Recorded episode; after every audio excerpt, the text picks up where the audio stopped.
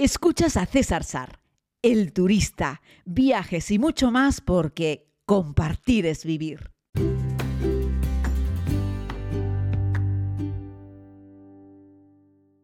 Muy buenos días, querida comunidad. Les hablo desde la isla de Tenerife. Son las 7 y 30 minutos de la mañana y el sol está muy poco de aparecer. Me encuentro en esta ocasión no en mi casa. Estoy en casa de unos amigos, estoy en la otra vertiente, en el otro lado, en el valle de Guimar, es decir, estoy hacia el lado de Candelaria, que es exactamente el lugar en el que estoy, porque bueno, estoy disfrutando mucho de la compañía de unos buenos amigos que bueno, nos han acogido en su casa, digo que nos han acogido porque nos hemos juntado aquí en la isla de Tenerife varios de los amigos con los que hemos compartido viaje en Tanzania y también en Irán el pasado mes de diciembre. Y ya saben eso de, oye, pues a ver si un día nos vemos y esta es gente de palabra que cumple su palabra, así es que nos estamos juntando aquí en casa de unos amigos y han venido personas de distintos lugares de, España y también de distintos lugares aquí de, de Canarias y bueno, pues estamos pasando unos días.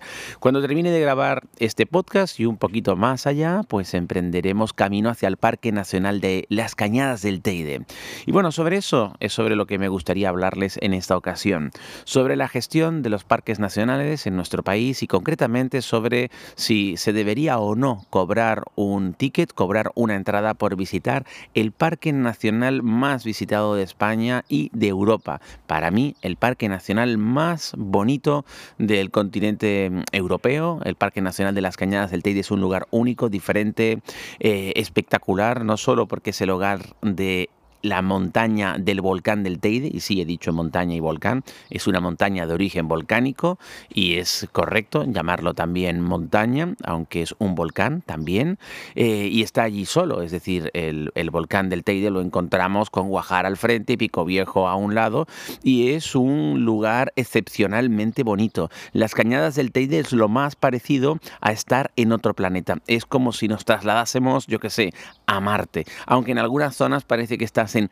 la luna. Y subas cuando subas al Parque Nacional de las Cañadas del Teide vas a encontrar una imagen diferente porque varía mucho en función de la época del año, de la luz con la que te encuentras, ¿no? Bueno, vamos a meternos un poco en meollo. A ver, Sar, ¿tú estás a favor o en contra de que se cobre una entrada en el Parque Nacional?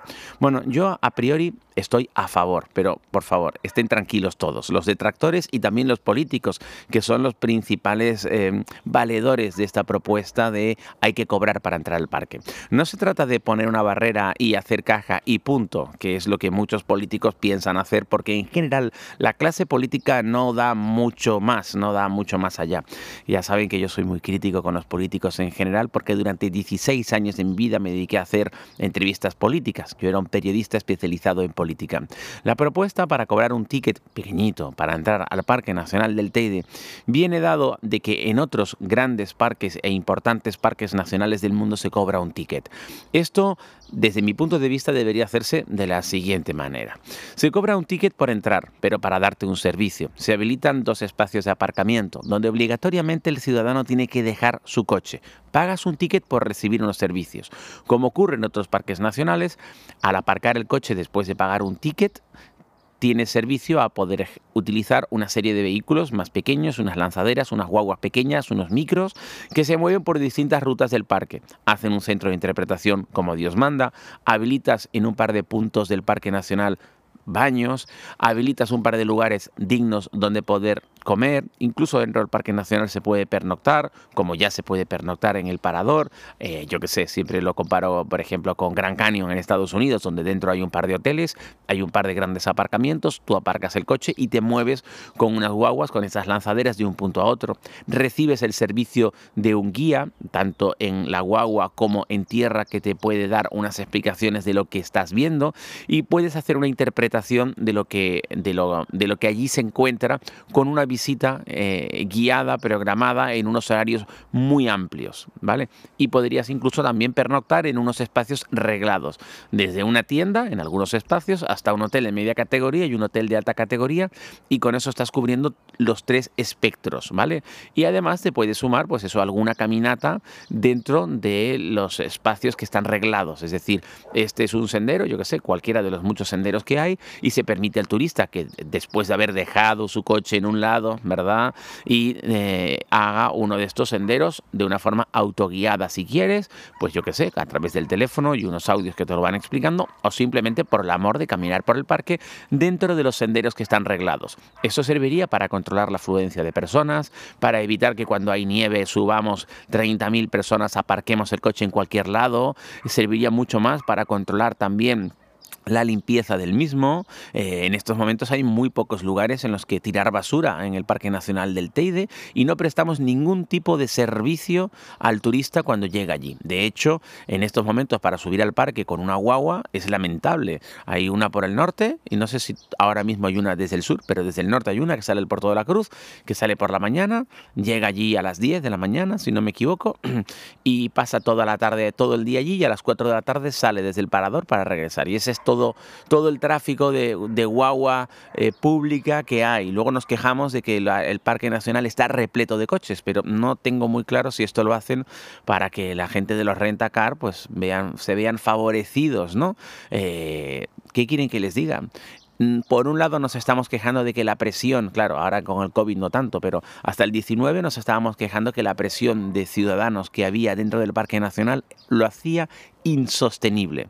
Luego necesitamos un control, luego necesitamos arreglarlo, luego si queremos a la gente cobrarle y le vamos a poner límites, lo importante entonces es que le demos una serie de servicios. No es pagar por pagar, no es pagar para entrar y punto, no, es pagar para recibir una serie de servicios que por un lado favorezcan al visitante y por el otro lado eh, favorezcan la conservación del Parque Nacional de las Cañadas del Teide y que ese dinero vaya eh, directamente de dedicado pues a eso, al mantenimiento del Parque Nacional. ¿no? Y bueno, yo creo que esa es mi humilde propuesta para la gestión del Parque Nacional del Teide, donde además poco a poco van a tener que ir quitando pues aquellas casas que están en el portillo que se hicieron en otro tiempo, nada que nada que objetar, eran tiempos en los que no había un especial cuidado por el medio ambiente, pero yo creo que poco a poco hay que ir recomprando esas casas, ir tumbándolas e ir recuperando eh, espacio natural en las cañadas del Teide.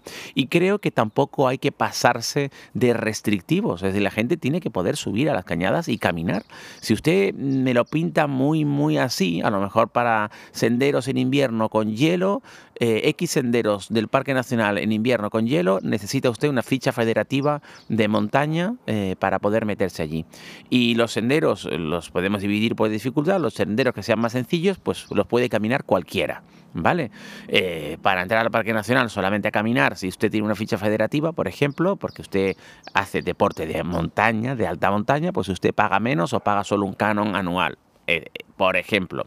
Pero ya les digo, cuando tú entras al Parque Nacional, a todos los parques nacionales en Estados Unidos pagas lo mismo, seas un residente o no seas un residente. Pero sobre todo pagas un ticket y lo pagas porque recibes unos servicios. Y ya está. Ahora que vengo en Costa Rica, en todos los parques nacionales, pagas un ticket para entrar. Pero además recibes un servicio dentro. Como les he contado en este mismo podcast, cuando llego a San José la última vez y me dirijo al Parque Nacional del Volcán Poas, pues, eh, pues entras, pagas un ticket, aparcas el coche, vas a un centro de interpretación, te, dan una, te ponen un vídeo, luego te dan una charla y luego eh, en un grupo controlado, pues vas directamente al volcán y durante un tiempo pues puedes disfrutar de ese magnífico cráter con una laguna azul dentro preciosa. Y bueno, es una forma de que los turistas no anden pululando por cualquier lado algunos son respetuosos, pero otros no tanto, y evitar que se deteriore un entorno natural que es impagable, que tiene un valor incalculable. Hoy en día el Parque Nacional de las Cañadas del Teide es un lugar en el que yo ahora vamos a subir 14 amigos, y hombre, nosotros porque tenemos una cierta, una cierta conciencia y no nos vamos a meter donde nos da la gana, pero es que en estos momentos puedes ver en el Parque Nacional de las Cañadas a gente eh, que no, no tiene ninguna conciencia, y no solo gente de fuera, sino también gente de dentro, que se dedican a hacer todo tipo de tropelías. Pagando un pequeño ticket por entrar, tendríamos también más personal para cuidar y vigilar el parque, que ahora mismo prácticamente no hay humanos vigilando y controlando el parque.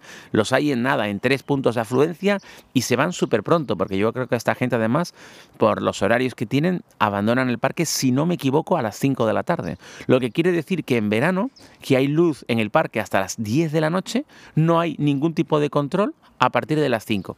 Miren, esto no me lo tomen al pie de la letra porque hace tiempo que no he visto los horarios, pero yo creo que no va mucho más allá de las 5 o de las 6 de la tarde, el control y los vigilantes que hay allí un poco para echar un ojo al típico turista que se sube a una piedra o pretende hacer algún tipo de, tropelía. Pero bueno, esta es mi visión sobre lo que yo considero que debería ser eh, la gestión del Parque Nacional de las Cañadas del Teide, no con el afán de que los políticos recauden, con el afán de conservar, de mantener y sobre todo de prestar servicio a nuestros visitantes, eh, que yo creo que es algo muy importante que ahora mismo vienen y están más perdidos que, en fin. Y yo lo que suelo recomendar a la gente cuando viene aquí y se tiene que enfrentar a un parque como el Parque Nacional sin ningún tipo, prácticamente ningún tipo de explicación, si al pasar el portillo tienes un centro de interpretación, que por cierto ya podrían pegarle un restyling a aquello, donde hay una serie de humanos que trabajan allí que son muy amables, pero son muy poquitos. Yo lo que le estoy diciendo a la gente que sube al parque y viene de fuera es contrata un guía que no valen nada. Se me refiere a un guía, un servicio de un guía que te lo llevas desde cualquier sitio. O sea, el guía te puede acompañar desde el puerto de la Cruz, desde la Rotava, puedes quedar con el guía arriba y el guía te da un servicio durante unas horas y te lo explica. Porque no es lo mismo verlo eh, sin más que además ir y que te lo cuenten. ¿no?